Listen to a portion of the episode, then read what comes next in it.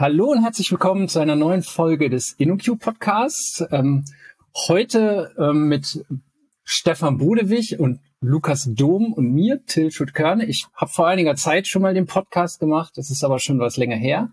Wir wollten uns jetzt alle drei nicht im Detail vorstellen, nur so viel. Wir geben alle drei die Web-Architektur-Schulung für die InnoQ im Rahmen des ISAQB Advanced Levels. Und wir wollten dem vielfachen Wunsch nach der HTTP-Folge von Lukas und Stefan Tilkoff, glaube ich, nachkommen und ähm, ein bisschen über Cookies quatschen heute. Das heißt, wir steigen direkt ein und ich frage mal den Lukas. Lukas, was sind denn jetzt nochmal eigentlich genau Cookies?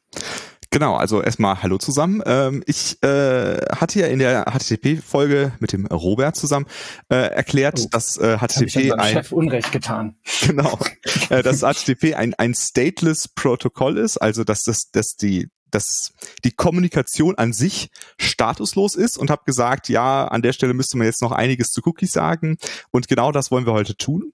Ähm, erstmal bedeutet das, äh, wenn man, es gibt Protokolle, da ist das so, äh, ich schicke einen Request hin und dann schicke ich einen zweiten Request hin und dann ist beiden Seiten bewusst, dass diese Requests zusammengehören. Ne? Das ist also, wenn ich in dem ersten Request ein Login beispielsweise durchführe, dann weiß man, dass der zweite ist auch immer noch eingeloggt beispielsweise. Und das ist bei HTTP anders, da steht jeder jeder einzelne Request für sich. Alles, was man über den Request wissen muss, soll, muss in, in jedem einzelnen Request wieder drin stehen.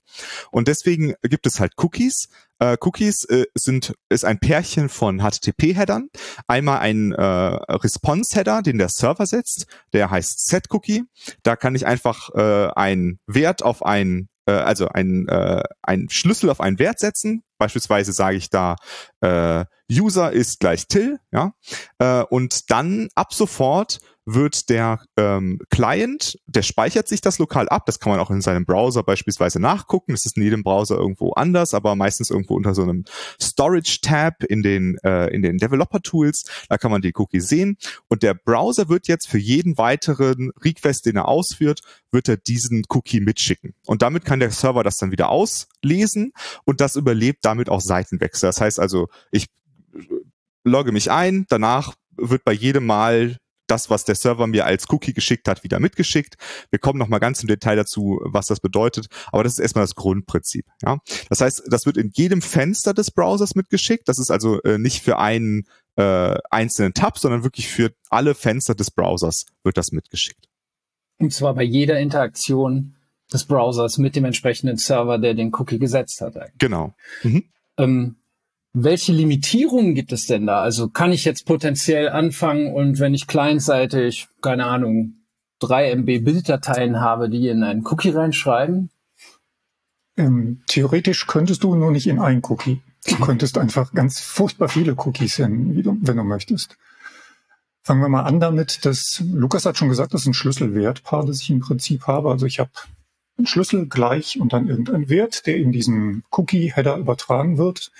Da kann ich nicht beliebige Zeichen reinschreiben. Also weder für den Schlüssel noch für den Wert muss ich mich beschränken auf einen bestimmten Zeichenvorrat. Aber ich könnte natürlich die 3 MB Bilddatei, die du hochladen möchtest, codieren, so dass sie nur aus Buchstaben und Zahlen besteht. Und dann wird das Ganze schon funktionieren.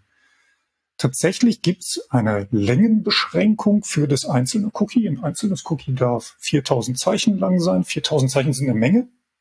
Auf der einen Seite, auf der anderen Seite, wenn man 3 MB hochladen möchte, dann muss ich eben 12.000 Cookies haben oder sowas. Ich habe jetzt falsch gerechnet, ist egal. Ähm, Grobe Schätzung. Äh, 750 hätten vielleicht gereicht, aber egal.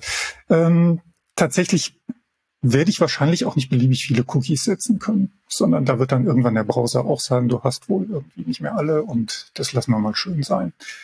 Das eine ist also, ich habe tatsächlich eine Beschränkung, die sich aus der Spezifikation ergibt. Ich habe auf der anderen Seite natürlich auch ganz praktische Beschränkungen, wie du gerade schon gesagt hast. Und auch Lukas sagte, das schickt der Browser fortan mit jedem einzelnen Request mit. Das heißt, mit jedem einzelnen Request übertrage ich das Cookie und jeder einzelne heißt eben nicht nur, wenn ich die nächste HTML-Seite lade, sondern auch wenn ich das nächste Bild lade, wenn ich die nächste Stylesheet-Datei lade, was auch immer sonst noch möglicherweise an Requests da ist. Da kommt eine Menge Traffic zusammen. Auch wenn es nicht die 3 MB sind, mag es sein, dass wir mit dem Cookie immer eine ganze Menge durch die Gegend bewegen. Das wird mit HTTP 2 natürlich ein bisschen besser. Lukas hat es in der Folge mit Robert schon erwähnt, dass ich in HTTP 2 eben sagen kann, und übrigens möchte ich das gleiche Cookie senden, das ich beim letzten Request gehabt habe, nur noch so einen Rückverweis habe.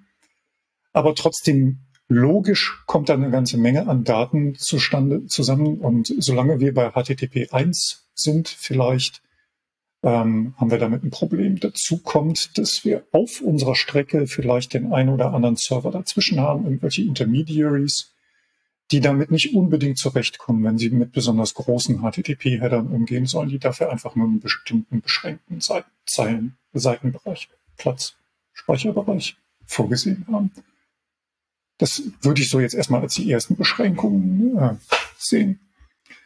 Grundsätzlich, das Cookie liegt im Client.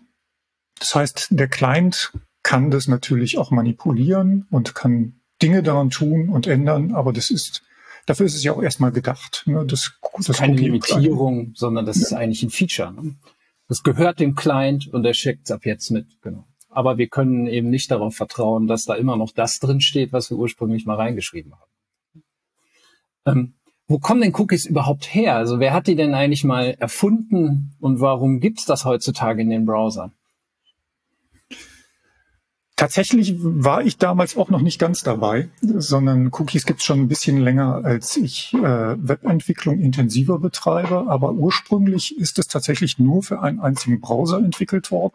Wir reden allerdings von Anfang der 90er Jahre und wenn der einzige Browser Netscape war, dann ähm, gab es da auch nicht so wahnsinnig viele anderen zu dem Zeitpunkt. ähm, und Netscape, Netscape war ähm, anders als der Firefox heute nicht ein Open Source Projekt, sondern das ist eine Firma, die dahinter gesteckt hat, die den Browser produziert haben. Und diese Firma hat zusammengearbeitet mit jemandem, der einen echten Webshop ins Web bringen wollte, Anfang frühe 90er. Und in dem Kontext sind dann wohl Cookies erfunden worden, damit man eben nicht äh, für jeden begonnenen Kaufprozess den Warenkorb sich auf dem Server merken muss, wenn die Leute dann einfach nicht nochmal vorbeikommen, sondern um eben diesen Zustand für den einzelnen Bestellprozess im Client zu behalten und erst wenn dann wirklich bestellt wird, dann hat der Server sich das dann alles mal ernst genommen und gespeichert. Und bis dahin die angefangenen Transaktionen sollten halt nicht gespeichert werden. Andere Dinge hat man einfach später dann hinzugefügt. Als Ideen hat es, glaube ich, genug gegeben, nachdem das Konzept des Cookie da war, was man damit machen kann. Sich also zu merken, wo bin ich denn ursprünglich gewesen als Benutzer, um mir eine Historie anzubieten oder dass ich ähm, irgendwelche Präferenzen mir merken konnte oder sowas in der Art. Aber eigentlich die ursprüngliche Idee war eine reine Netscape-Idee, die dann später auch übernommen worden ist. Es gab für relativ kurze Zeit sogar einen Set-Cookie 2-Header, weil man versucht hat, das zu standardisieren, aber die Netscape-Implementierung nicht, haben, nicht haben wollte. Aber äh, am Ende hat sich die, die große Gemeinde der Leute, die da irgendwas standardisiert haben, doch darauf geeinigt, wir machen das so, wie die Netscape-Leute mal Z-Cookie definiert haben. Und das ist das, was wir heute haben. Eine ganze Zeit lang konnte man das in dem Browser noch gar nicht ausschalten. Das ist erst deutlich später gekommen, dass Benutzer, Benutzerinnen Kontrolle darüber haben, was mit ihren Cookies passiert. Genau. Jetzt habe ich schon so ein paar Ideen gehabt, die später Leute gehabt haben, was man in den State reinschreiben kann. Was, was gibt's denn sonst noch so an möglichen clientseitigen States? Ja, also dazu muss man erstmal mal überlegen, was, was bedeutet eigentlich clientseitig in dem äh, Kontext. Äh, und da finde ich ganz wichtig, einfach nochmal sich daran zu erinnern, dass der Client in dem Fall ja das Gerät oder genauer genommen sogar der Browser vom Benutzer oder der Benutzerin ist. Das heißt also, es sind Informationen, die nicht an einer Person hängen, sondern an einem Gerät. Das heißt, ich könnte als äh, Lukas einmal äh, etwas abspeichern, was auf meinem Computer ähm, äh, an meinem Computer hängt und einmal was, was an meinem Smartphone hängt. Ein Beispiel dafür wäre eine UI-Einstellung. Ich könnte sowas haben wie, ich möchte den Dark Mode benutzen und äh, zwar möchte ich den nur auf meinem Telefon benutzen, aber nicht auf meinem Computer. Na, auf meinem Computer möchte ich den Light Mode benutzen. Äh, das wäre jetzt so ein Beispiel, wo man erkennt, man kann durchaus darüber nachdenken, soll die Information jetzt an, an mir als Person hängen oder soll das an ähm, an meinem Gerät hängen. Äh, Stefan hat eben schon erwähnt, sowas wie ein Warenkorb. Ne, könnten wir auch darüber nachdenken, ob, äh, wenn ich mit zwei Geräten eingeloggt bin, ob meine Erwartung, meine Erwartung ist, dass wenn ich etwas in den Warenkorb werfe, dass es auf beiden äh, im Warenkorb liegt oder ob das nur auf einem Gerät im Warenkorb liegt. Also wenn ich auf meinem iPhone was in den Warenkorb werfe, ob das auch auf meinem Mac im Warenkorb ist. Das ist eine fachliche Entscheidung, die wir treffen müssen. Aber erstmal ähm, ist es ein kleinseitiger State, den wir zum Beispiel für sowas wie eine UI-Einstellungen oder sowas wie einen Warenkorb benutzen können. Wenn man das ein bisschen weiterdenkt, dann gehört ja eigentlich auch wirklich jede Variable im Browser auch dazu. Ja, also kleinzeitiger State beinhaltet streng genommen ja wirklich jede Variable, die ich in JavaScript definiere, beziehungsweise deren Wert. Also wenn ich mir halt äh, zum Beispiel den Dark Mode merken möchte, äh, dann kann ich das ja, solange ich zumindest die Seite nicht verlasse und damit die Variable invalidiere, äh, kann ich das natürlich auch einfach in JavaScript machen. Ja? Habe ich jetzt den Dark Mode an oder nicht? Oder was eben auch noch an kleinseitigem State eigentlich existiert, das ist jetzt ein bisschen weit hergeholt, aber gehört irgendwie auch noch dazu, ist, ähm, dass ich eben vielleicht auch sage, ich cache Daten einfach für den nächsten Request. Ja, das mache ich dann häufig auch wieder in Form von JavaScript, aber dafür kann ich eben auch sowas wie den Browser-Cache eigentlich als kleinseitigen State-Händler ansehen, dass ich eben mir Sachen schon mal runterlade, ähm, auch weil ich weiß, dass ich sie gleich benutzen muss oder dass ich Sachen mir merke, weil ich weiß, dass ich sie gleich wieder brauche, zum Beispiel. Aber das sind beides eigentlich keine klassischen Dinge, die irgendwas mit Cookies zu tun haben. Also es gibt halt eine Vielzahl von kleinseitigen State, aber äh, äh, ähm, mit Cookies behandelt man eben eine ganz besondere Form eigentlich von kleinseitigem State und die wichtigste ja. ist eigentlich eine andere. Also die, die allerwichtigste und ich würde fast sagen äh, unverzichtbare äh, ist die Identifikation von Benutzern. Ähm, wenn wir drüber nachdenken, ähm, wir wollen halt irgendwie behalten, äh, also jemand loggt sich ein und wollen, dass in dem nächsten Request die Person noch eingeloggt ist, dann müssen wir irgendwie wissen, dass das diese Person äh, ist. Ja, das heißt also, wir müssen irgendeine äh, Referenz zu einem Benutzer speichern äh, zu diesem spezifischen Browser. Ja, äh, da gibt es verschiedene Möglichkeiten, da können wir auch gerne gleich nochmal drauf eingehen. Äh, aber das ist jetzt erstmal die eine Möglichkeit. Also ich, ich logge mich bewusst in eine Anwendung ein und danach äh, gibt es irgendwie eine Referenz zwischen meinem Client, ja, das ist in, in meinem äh, Cookie drin und das äh, und irgendwie wird das zugeordnet zu irgendeiner Art von Benutzer. Ja. Ähm, dann Sonderfall davon ist so eine anonyme Sitzung, also dass ich eingeloggt bin, ohne mich bewusst eingeloggt zu haben.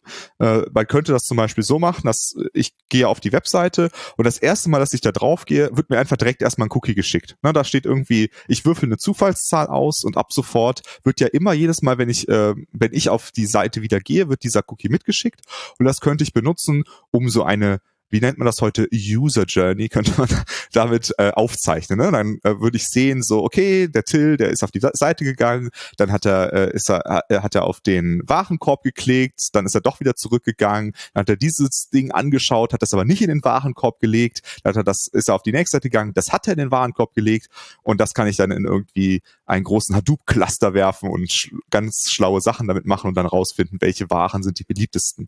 Ähm, genau, aber eben ohne die Information, dass es der Till ist. Ja? Genau. Also der, der Punkt dabei ist eben wirklich, dass es halt anonym ist und dass es halt völlig unerheblich ist, wer es ist, weil ich es am Ende in mein Hadoop-Cluster werfe und die Daten eben nicht in einem Kontext eines bestimmten Users auswerten will, sondern einfach alle meine User-Journeys auswenden will. Deswegen, genau. Vielleicht können wir uns darauf verständigen, dass wenn wir das nicht positiv mit der Erhebung von Users äh, Journeys umschreiben wollen, wir das einfach Tracking nennen. Ja. ja. Also Benutzer-Tracking eigentlich, was man machen kann, ohne dass Leute sich eingeloggt haben. Wenn die genau. Leute sich eingeloggt haben, kann man sie auch tracken, dann kann man aber eben sogar noch dran schreiben, wer es war. Ja, weil halt üblicherweise, wenn man den Browser nicht ganz anders eingestellt hat, äh, der Browser erstmal ein Cookie, der von der Seite kommt, auf die man geht, annimmt und auch dann mitschickt. Also das ist jetzt erstmal was, was der normale Browser erstmal tut. Das heißt, man kann das sehr gut benutzen, um halt äh, dieses ganze User-Tracking äh, durchzuführen, was heutzutage im Web ja gang und gäbe ist, würde ich jetzt mal einfach behaupten. Mhm. Ist denn Cookie das einzige, die einzige Möglichkeit, in der ich kleinseitigen State halten kann, oder gibt es da noch irgendwelche Alternativen? Ich hatte ja eben schon gesagt, dass halt je, letzten Endes wirklich jede JavaScript-Variable ähm, kleinseitiger State ist, aber natürlich mit der Restriktion, dass wenn ich die Seite zumache und der JavaScript beendet, äh, der JavaScript-Thread beendet wird, die Variable futsch ist. Es gibt aber eine ganze Reihe von APIs, HTML5 APIs, wie das so schön heißt, die letzten Endes mir ähnlich wie es ein Cookie tut, erlauben, dass ich mir in meiner Browser-Instanz bestimmte Dinge merken kann. Ja? Also das bekannteste da sicherlich, das taucht auch in demselben Inspector-Tab äh, im Browser typischerweise auf, den Lukas gerade erwähnt hat, äh, ist Local Storage. Ja, also wenn ich mir äh, den Inspector für irgendeine Website anschaue und reinschaue, ähm, was, was hat der, was hat sich diese Seite alles gemerkt, dann sehe ich da typischerweise meine, meine Cookies und darunter sehe ich direkt, was steht denn alles in Local Storage drin. Und ähm, wenn zum Beispiel ähm, Google versucht, mich auf irgendeiner Website zu tracken, dann setzen die typischerweise ein Cookie und schreiben die, die Information auch nochmal in Local Storage rein, damit sie sich möglichst sicher sind, dass sie nichts verlieren. Es gibt da aber auch noch eine ganze Reihe weiterer äh, Persistenzmechanismen äh, in Form von HTML5 APIs. Also zum Beispiel gibt es die IndexDB als äh, SQL-Datenbank im Browser, die würde auch überhaupt keinen Sinn machen, wenn sie jedes Mal leer wäre, wenn ich in eine Seite wechsle, sondern sie dient primär dazu, dass ich eben mir Daten wirklich langfristig merken kann. Oder was auch relativ neu ist, ist, dass ich zum Beispiel auch in der Browser-Instanz einen gemeinsamen Speicherbereich machen kann, äh, wo dann sogar noch JavaScript-Logik läuft. Das wären dann eben sowas wie Worker oder speziell sogar Shared Worker, die dann eben irgendwie im Hintergrund laufen und äh, Informationen halten, auf die dann andere Browserfenster zugreifen können. Aber im Kern kann man schon sagen, solange ich eine Seite einfach nicht verlasse, ist eine, ist eine JavaScript-Variable kleinzeitiger State. Und dementsprechend, wenn man sich moderne Single-Page-Architekturen anguckt, ist das ja auch so. Ja? Ich logge den User ein und wenn ich dann irgendein Token zurückbekomme, mit dem ich mit einer API interagieren kann, dann merke ich mir dieses Token vielleicht einfach in einer Variable. Das heißt natürlich, dass es weg ist, wenn ich die Single-Page-App zumache, aber das kann man ja auch als Feature ansehen letzten Endes und nicht unbedingt als Bug. Genau. Und wenn ich es dann eben persistieren will, muss ich halt was anderes machen.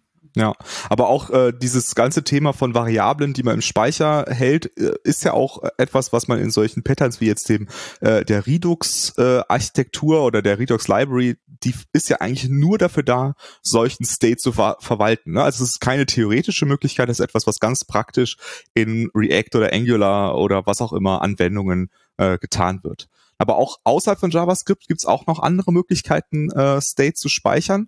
Äh, eine Möglichkeit wäre der Browser Cache. Ne? Also grundsätzlich ähm, hat Till ja schon erwähnt, man könnte ja auch ähm, weiß ich nicht, die, die letzten 15 äh, Artikel, die ich mir angeguckt habe, in einer JavaScript-Variable speichern. Ich könnte aber auch die letzten 15 Seiten, auf denen ich war, in einem Browser-Cache speichern. Ne? Und wenn ich dann zurückgehe, dann werden die halt aus dem Browser-Cache gelesen. Das wäre ja auch eine Möglichkeit.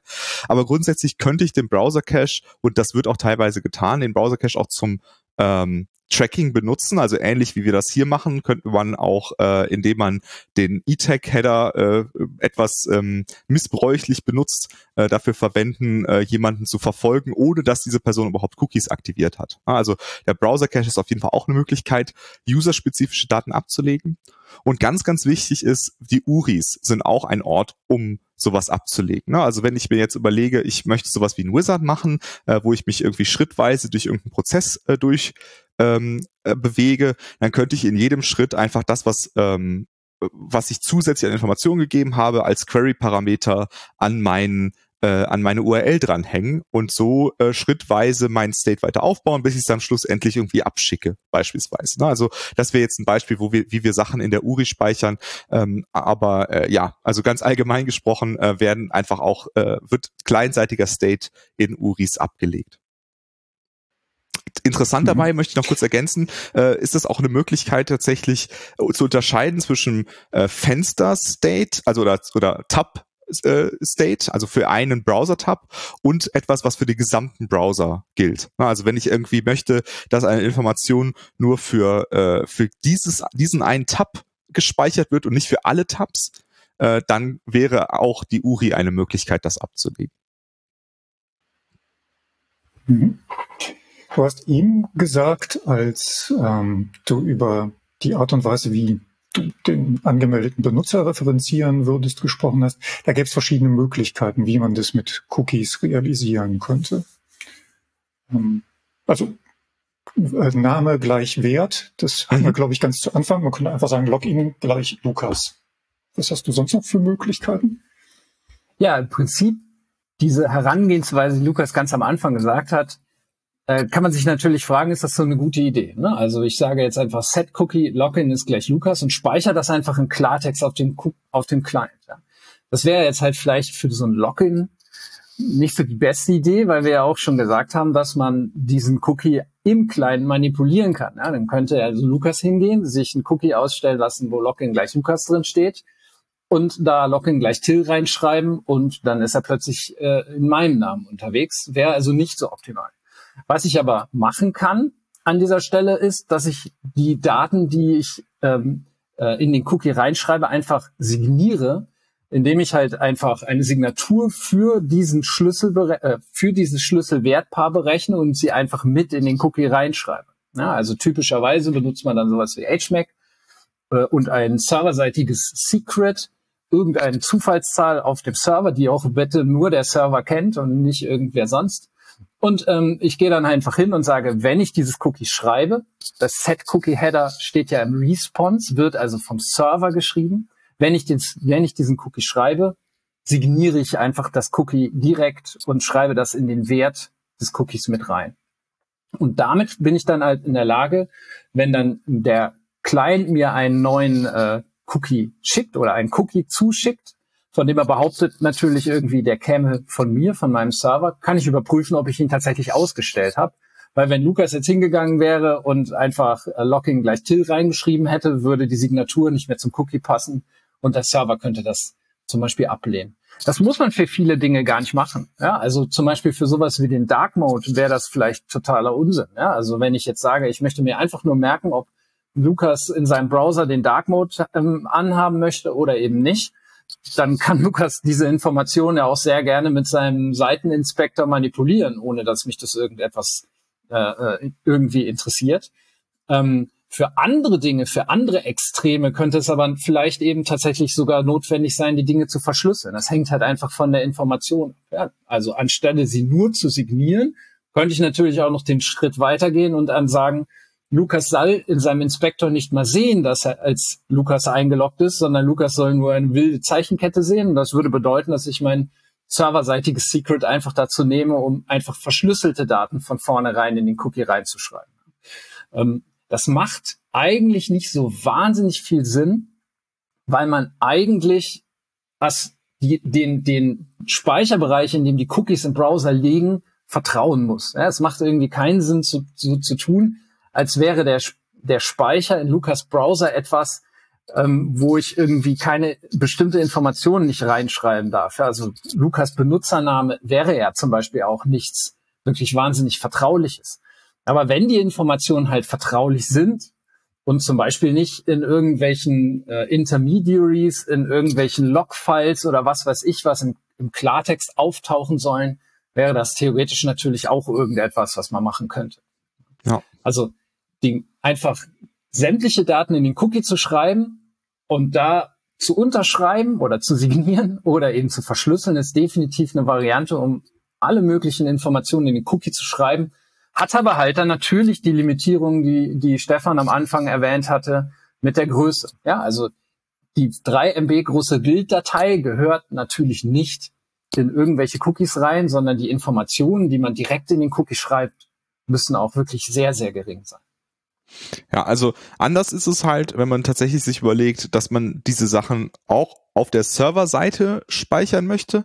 Äh, dafür wäre es dann einfach möglich, in dem Client jetzt nicht hinzuschreiben, Username gleich Till, sondern einfach eine Zufallszahl auszuwürfeln und die in den Cookie zu speichern. Ne? Ähm, also das heißt, jedes Mal, äh, wenn, wenn, der, wenn der gleiche Browser wieder auf meinen Server zugreift, wird diese gleiche Zufallszahl mitgeschickt und die kann ich dann als Identifier benutzen, um etwas zu suchen. Na, dafür gibt es dann im Groben erstmal zwei Möglichkeiten. Die erste ist, ähm, ich äh, habe einfach in meinem Speicher so eine Hashmap oder ein Dictionary, äh, je nachdem, welche Sprache ihr bevorzugt. Äh, da ist das einfach der Schlüssel und der Value ist einfach ein beliebiger Blob von Daten. Ne, da kann ich einfach alles reinschreiben, was auch immer ich möchte. Äh, das äh, haben halt einige Menschen in ein Extrem äh, geführt und haben das äh, missbraucht, um Caching und, und so weiter quasi auf dieser Ebene durchzuführen. Das heißt also, anstatt dann auf die Datenbank zuzugreifen, guckt man nur in dieser Hashmap nach und, und fertig. Ähm, ist dann halt doof, wenn ähm, der Request an einen anderen Server geht. Ne, das ist äh, sehr doof. Äh, genauso ist es doof, wenn der Server mal abstürzt und diese ganzen Daten weg sind. Äh, und allgemein würde ich auch behaupten, ist es äh, sowieso nicht äh, so eine Top-Idee, äh, solche Informationen ähm, dran, also verlierbar in der, im Speicher zu halten.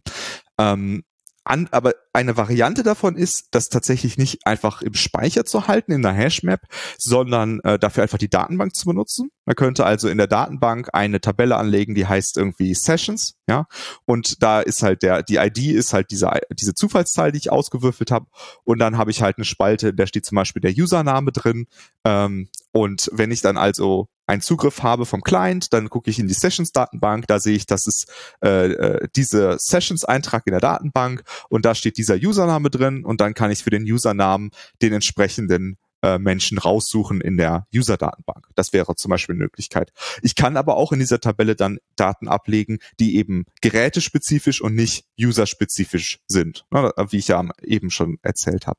Äh, noch eine Variante davon wäre nicht meine Hauptdatenbank dazu zu verwenden, sondern eine Sekundärdatenbank. Äh, am beliebtesten in dem Bereich würde ich sagen sind dabei äh, Redis und Memcached.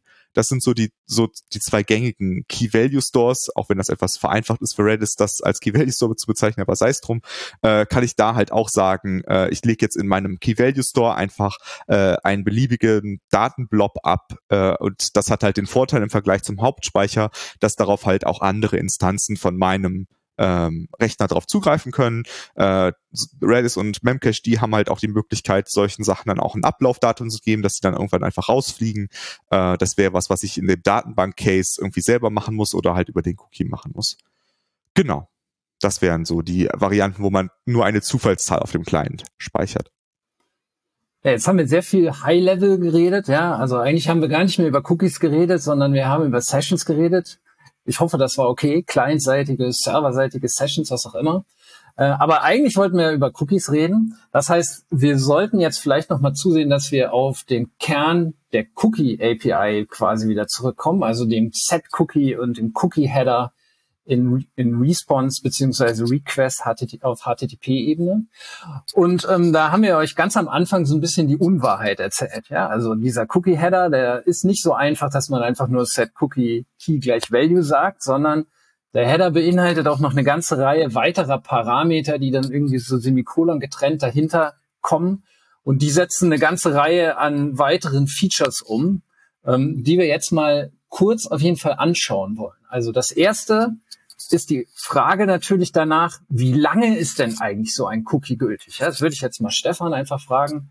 Wie kann ich denn eigentlich steuern, wann dieser Cookie wieder gelöscht wird, wie lange er mitgeschickt wird? Gibt es dafür ein Default? Kann ich das überschreiben? Genau, also so wie wir es zu Anfang beschrieben haben, haben wir gesagt, in dem Moment, wo das Cookie einmal gesetzt ist, sendet der Browser das bei jedem Folgerequest immer wieder mit. Und das ist wenn wir nichts anderes sagen, zumindest so lange richtig, wie das Browserfenster offen bleibt. Das heißt, da würde bis in alle Ewigkeit, wenn das Browserfenster bis in alle Ewigkeit offen bleibt, der Browser immer wieder das gleiche Cookie mit dem gleichen Wert senden. Vielleicht möchte Wobei ich das du meinst nicht. jetzt hier an der Stelle nicht das Fenster oder den Tab, sondern wirklich die nein, Anwendung. Den Browser, die Anwendung, genau. die Anwendung Browser, das ist richtig. Gut, dass du da nochmal präzisierst. Ähm, für mich ist das Fenster die Anwendung. Aber okay. ähm, genau. Nun habe ich, es gibt zwei verschiedene Gründe, warum ich das vielleicht nicht möchte auf der Serverseite. Das eine kann natürlich sein, dass ich gar nicht will, dass das Cookie so lange offen bleibt. Wenn jemand ähm, sein, seine Browser-Anwendung tagelang nicht schließt, wochenlang nicht schließt, weil er ein Betriebssystem hat, das nicht neu booten muss, dann ähm, könnte es natürlich sein, dass das vielleicht gar nicht das ist, was ich möchte, dass ich also eine maximale Lebensdauer haben möchte. Bei dem Session-Fall würde ich vielleicht sagen, nach einer halben Stunde ist auch gut. Und wenn die rum ist und tagelang keine Interaktion da war, dann sollte danach vielleicht was Neues beginnen, wenn der Browser das nächste Mal vorbeikommt. Das heißt zum Beispiel, dass du bei einer Session auch jedes Mal, wenn eine Interaktion da wäre, den Cookie neu schreiben würdest, oder? Also du würdest, selbst wenn er noch, ja. Genau, wenn ich sagen wollte, also vielleicht muss ich jetzt auch tatsächlich auf die, die konkreten Attribute eingehen, ähm, sagen würde, bitte, das soll jetzt für eine halbe Stunde gültig sein. Ich habe also die Möglichkeit, relative Angaben zu machen mit so einem Max-Age-Attribut, mit dem ich sage, das gilt jetzt für 30 Minuten oder in Sekunden ist es dann eben gemessen für die nächsten 100 und äh, 1800 Sekunden. Solange soll dieses Cookie leben. Wenn die rum sind, sind sie rum. Und wenn ich zwischendrin nicht ein neues Cookie gesetzt habe, wäre es dann plötzlich weg. Wenn ich aber möchte, dass eine Session 30 Minuten nach der letzten Benutzerinteraktion erst endet, dann müsste ich mit jeder Response, die ich vom Server sende, einen neuen Set-Cookie-Header senden, der jeweils sagt, jetzt nochmal für die nächsten 30 Minuten. Ähm, der andere Punkt kann der sein, wo ich dann möglicherweise eher die Alternative des Expires-Werts wählen würde, wo ich einen festen Zeitpunkt vorgebe und nicht eine relative Zeitangabe. Dass ich möchte, dass so ein Cookie sehr viel länger lebt als die Anwendung. Das ist, glaube ich, eher der Fall, dass ich dann auch Expires wählen würde. Aber eigentlich wiegen die sich da so ein bisschen, sie sind da nicht so verschieden. Da kann ich eben sagen, das gilt jetzt bis zum Silvester dieses Jahres oder so etwas, dass ich vielleicht das Cookie des Jahres haben möchte. Ähm, oder ich möchte tatsächlich so eine Remember Me-Funktionalität haben, die für ein Jahr gelten sollte. Dann muss ich ein bisschen rumrechnen, dass ich bei Max Age rausbekomme, wie denn ein Jahr ist. Aber das kriegen wir schon hin, ähm, das auszurechnen. Also ich habe die Möglichkeit eben auch deutlich über die Dauer, die Lebensdauer eines einer Anwendung hinaus ein solches Cookie zu setzen. Natürlich gibt es da immer noch die Möglichkeit, dass ähm, der Browser sich entscheidet, da andere Dinge zu tun und eben trotzdem alle Cookies löscht in dem Moment, wo die Anwendung beendet wird oder äh, maximale Lebensdauern einstellt, die kürzer sind als das, was da ist. Inzwischen ist es, glaube ich, auch so, dass die meisten Browser grundsätzlich keine ewig lange geltenden Cookies mehr akzeptieren, sondern für sich alleine festgelegt haben, die Browseranbieter, dass so ein Cookie, das zehn Jahre lang leben soll, eigentlich keine gute Idee ist und da einfach so eine Obergrenze einziehen, die man nicht überschreiten kann. Das ist der zeitliche Anwendungsbereich. Ähm, der andere ist so der, auf welche URIs soll das eigentlich zutreffen, Anwendungsbereich? Also für welche? Ja, irgendwie schon der räumliche, wenn man ihn im Cyberspace äh, als, als Ort. Grüße guckt. an Andi Scheuer. Ja. so ja. Okay, also ähm, an wen senden wir denn eigentlich diese Cookies? Wir haben zu Anfang gesagt, der Server setzt ein Cookie und an diesen Server sendet der Browser das Cookie wieder zurück. Und das ist tatsächlich die Default-Einstellung. Also ich schicke mein Cookie genau an den Server, genau die gleiche Authority, das, was im URI zwischen dem Protokoll und dem Pfad steht und an niemanden sonst schicke ich das gleiche Cookie immer wieder. Das ist die Standardeinstellung.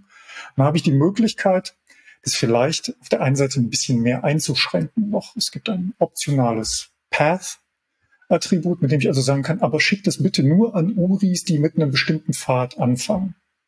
Also nur an slash admin oder so etwas in der Art. Wenn ich also nur das Cookie senden möchte für einen Teilbereich dessen, was auf meinem Server passiert.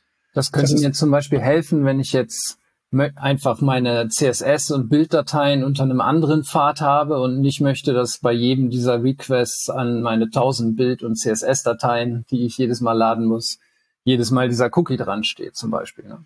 Ja, das wäre natürlich noch viel einfacher, wenn ich sagen könnte, an welche Pfade ich das Cookie nicht senden ja. möchte. Aber leider sieht das die Spezifikation nicht vor. Das heißt, ich muss eher dafür sorgen, dass meine Anwendung, wo ich das Cookie haben möchte, unter einem bestimmten Pfad zu finden ist. Und die Bilder sind dann eben im großen Rest, wo das Cookie nicht hinkäme. Was aber nicht der Realität entspricht. Ne? Das kann man ja so festhalten. Also Normalfall ich das noch nicht gesehen. Machen wir das umgekehrt. Ja. Das stimmt wohl.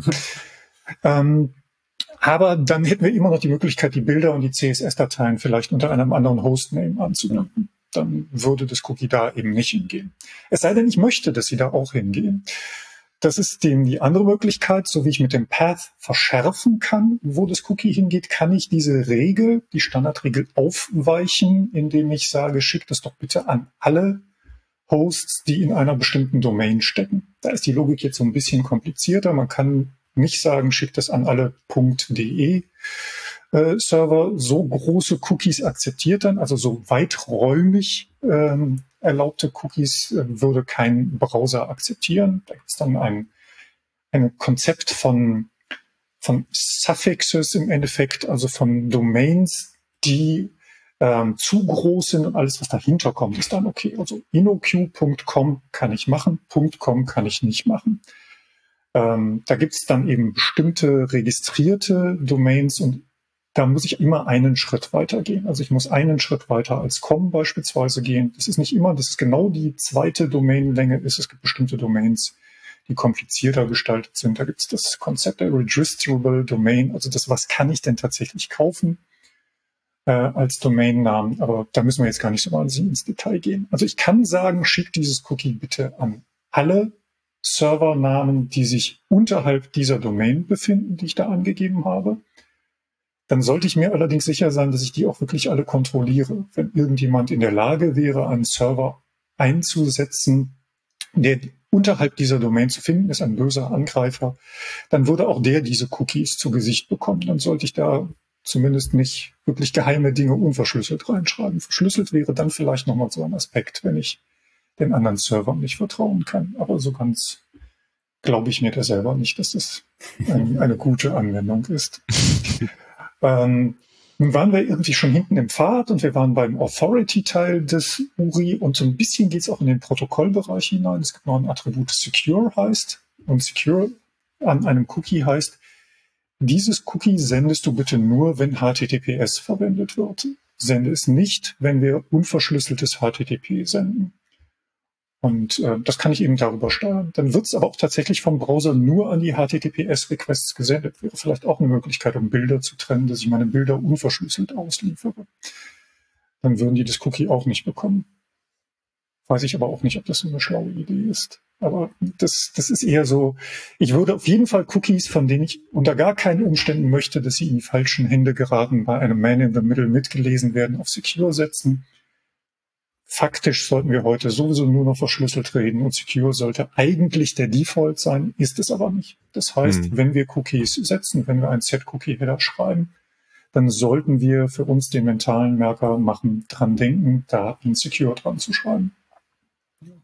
Wenn man jetzt so aus so, einem, aus so einer Weltallperspektive über die Cookie-Spezifikation browst, gibt es ja dann noch so ein weiteres Flag. Ja, das heißt HTTP Only. Ähm, da könnte man jetzt ja denken, das ist eigentlich das Gegenteil von Secure. ja. ja, dass Secure sowas ist wie HTTPS only, äh, wäre dann HTTP only, dass es nur unverschlüsselt übersendet wird. Das ist aber natürlich Unsinn. Was hat's denn damit genau auf sich? Genau, also grundsätzlich gibt es keine Möglichkeit zu sagen, bitte schicke das niemals über HTTPS.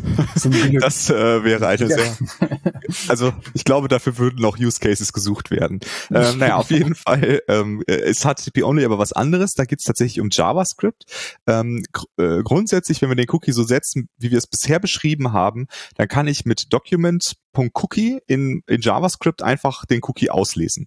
Ähm, jetzt sagen wir mal, wir machen das so, wie der Till gesagt hat. Wir, wir signieren äh, den Cookie und schreiben dahin, User ist gleich Till und drunter die Signatur. Dann kann man ja jetzt erstmal nicht ähm, sich ausdenken, dass man auf einmal der Lukas ist. Aber ich könnte mit JavaScript, wenn ich jetzt die Möglichkeit hätte, auf dem Rechner vom Till JavaScript auszuführen in seinem, in diesem Browser-Kontext, dann könnte ich diesen Cookie auslesen und den einfach an meinen Server schicken. und danach könnte ich, obwohl es signiert ist, dann der Till werden. Also ich könnte einfach den Cookie klauen quasi. Ähm, und um, äh, und äh, um das zu verhindern, kann ich das HTTP-Only-Flag setzen. Wenn ich das setze, dann ist es nicht mehr möglich, über Document.cookie diesen Cookie auszulesen. Jetzt könnte man sagen, ist das nicht blöd, wenn ich beispielsweise aus JavaScript heraus einen HTTP-Request an den Server schicken will, um mir noch irgendwie, ich will jetzt noch JSON runterladen oder sonst irgendwas, Geht das denn überhaupt noch? Ja, das geht trotzdem, weil wenn ich jetzt beispielsweise ähm, in JavaScript äh, die Fetch API benutze oder auch die alte XHR ähm, ähm, äh, API, äh, um einen Request an den Server zu schicken, dann schickt mein Browser den automatisch schon mit. Das heißt, ich muss dafür gar nichts tun. Ne? Das heißt also nicht, dass ich nicht mehr aus JavaScript heraus Requests an meinen Server schicken kann, sondern das heißt wirklich nur, dass ich aus JavaScript heraus ja nicht selber auslesen kann. Das heißt also ähm, aus meiner Sicht für ein Cookie, der für Authentifizierung oder so etwas benutzt wird, sollte diese Flag immer gesetzt sein, weil es keinen Grund gibt, warum man die aus JavaScript heraus auslesen soll. Äh, wenn man aber jetzt über sowas äh, redet wie den Dark Mode, ja, dann ähm, könnte man sagen, hier, ich möchte gerne äh, den Dark Mode Cookie setzen. Ähm, da macht dieser Flag vielleicht keinen Sinn, weil dann könnte ich ja auch ein kleines JavaScript äh, schreiben, was den toggelt. Ne? Dann kann er einfach selber den, den Cookie verändern. Äh, da muss ja eigentlich der Server nichts für tun. Ne? Dann könnte man einfach genau, du hast bisher immer gesagt, es wäre lesend, ja. Das ist ja, ja. schreibend auch. Ne? Also genau. sowohl lesend als auch schreibend. Absolut. Absolut, genau. Ich könnte also selber für mich einen Cookie setzen, wie zum Beispiel diesen Dark Mode äh, Cookie. Ne? Das wäre also aus meiner Sicht vor allem aus dem Bereich, wenn wir jetzt nochmal an diese, diese Kategorien denken, wäre das vor allem diese UI-Einstellung, würde ich sagen, äh, wo man durchaus darüber nachdenken kann, ob man die äh, aus JavaScript heraussetzen möchte, äh, wohingegen der ganze Bereich Benutzeridentifikation definitiv was ist, wo man das nicht tun sollte, äh, weil das eine Sicherheitsbedenken äh, ist äh, und es eigentlich auch keinen guten Grund dafür gibt, weil wir, weil der Browser kann das eh schon selber tun, dann müssen wir das äh, auch nicht ausschließen. Also es gibt auch keinen guten Grund dafür, diese Information äh, selber von Hand auszulesen. Wobei wir jetzt hier auch nicht im Security, InnoQ Security Podcast sind, ja. Mhm. Aber trotzdem muss man natürlich hier an der Stelle auch nochmal, glaube ich, festhalten. Stefan ist ja auch Teil von dem Podcast, dass wenn irgendein JavaScript auf meiner Seite läuft, was in der Lage ist, irgendwelche Informationen abzugreifen und an einen Server zu schicken, ohne dass ich das will, ich eh ein ziemlich großes Problem habe und meine Seite abschalten soll. Absolut. Also insofern, das, das müssen wir auch auf jeden Fall selbst im Nicht-Security-Podcast noch dazu sagen. Ja, mhm. also, ja. Ähm, es gibt noch ein letztes Flag, und das ist das Same-Side-Flag. Ähm, was hat es denn damit auf sich, Lukas? Das ist jetzt eine große Frage, ne? Genau. Äh, wir, wir haben jetzt ja irgendwie darüber geredet, also eigentlich im ganzen Podcast ging es vor allem darum, äh, mein Server schickt ein Cookie äh, an meinen Client und immer wenn ich mit dem gleichen Server spreche, kriege ich den Cookie wieder. Stefan hat das schon so ein bisschen relativiert. Man könnte ja auch für fünf Domains diesen Cookie setzen, dass sie bei fünf Domains mitgeschickt wird. Äh, das wäre auch möglich. Ähm, aber es ist halt die Frage, äh, was passiert, äh, wenn man irgendwie über die Grenzen von einer Seite hinausgeht. Na, was ist, wenn ich von einer anderen Seite komme und auf diese Seite geschickt werde, soll dann der Cookie mitgeschickt werden? Na, soll dann der Cookie äh, dabei sein oder nicht? Äh, also wenn ich zum Beispiel von den Google-Suchergebnissen auf, ähm, auf äh, Amazon.com komme, soll ich dann als Lukas eingeloggt sein oder nicht? Ähm, per Default wäre das erstmal so, dass ich dann eingeloggt bin.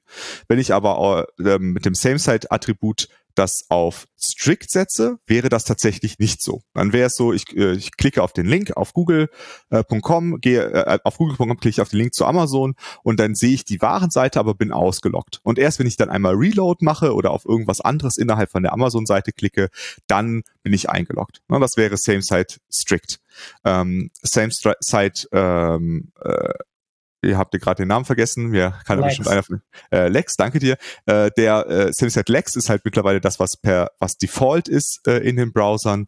Ähm, in den modernen Browsern, äh, da wäre es so, dass in diesem Fall der Cookie mitgeschickt würde, weil äh, die Cookies immer dann mitgeschickt werden, wenn es ein GET-Request ist, der von einer anderen Seite ähm, äh, von, aus einer anderen, aus einem anderen Kontext her ausgelöst wurde. Ähm, aber wenn ich zum Beispiel einen Post-Request von irgendwo anders her schicke, dann wäre das verboten. Ähm, da kommen wir dann in den Bereich auch wieder in den Security-Bereich, äh, wo wir halt überlegen müssen, welche Sachen sollen möglich sein, welche Sachen sollen nicht möglich sein. Äh, aber wir kommen auch ganz klar in den Bereich äh, Third-Party-Cookies. Also wir wollen irgendwie ein Cookie haben, äh, der ähm, den ich an, an einer Stelle setze für einen anderen Kontext. Äh, da haben wir gesagt, das wollen wir heute ein bisschen ausklammern, das Thema, weil sonst wird der Podcast äh, zu groß. Dazu würden wir dann nochmal ein anderes Thema machen ähm, und da nochmal über Third-Party-Cookies sprechen. Aber grundsätzlich sollten wir ähm, den Same-Site meiner Meinung nach zumindest mal auf äh, Lux setzen, auch wenn es Default ist, aber für die Browser, wo es noch nicht der Default ist, weil das erstmal eine gute Security-Einstellung ist, um dafür zu sorgen, dass sich andere Leute in im Namen von meinen Usern Aktionen durchführen können. Das hebelt zum Beispiel ja auch das äh, alte C-Surf-Angriffsmuster aus, was genau auf dem Dranschreiben von Cookies in irgendwelchen Kontexten basiert hat. Aber im Prinzip merkt man schon, das wird jetzt gerade beliebig kompliziert.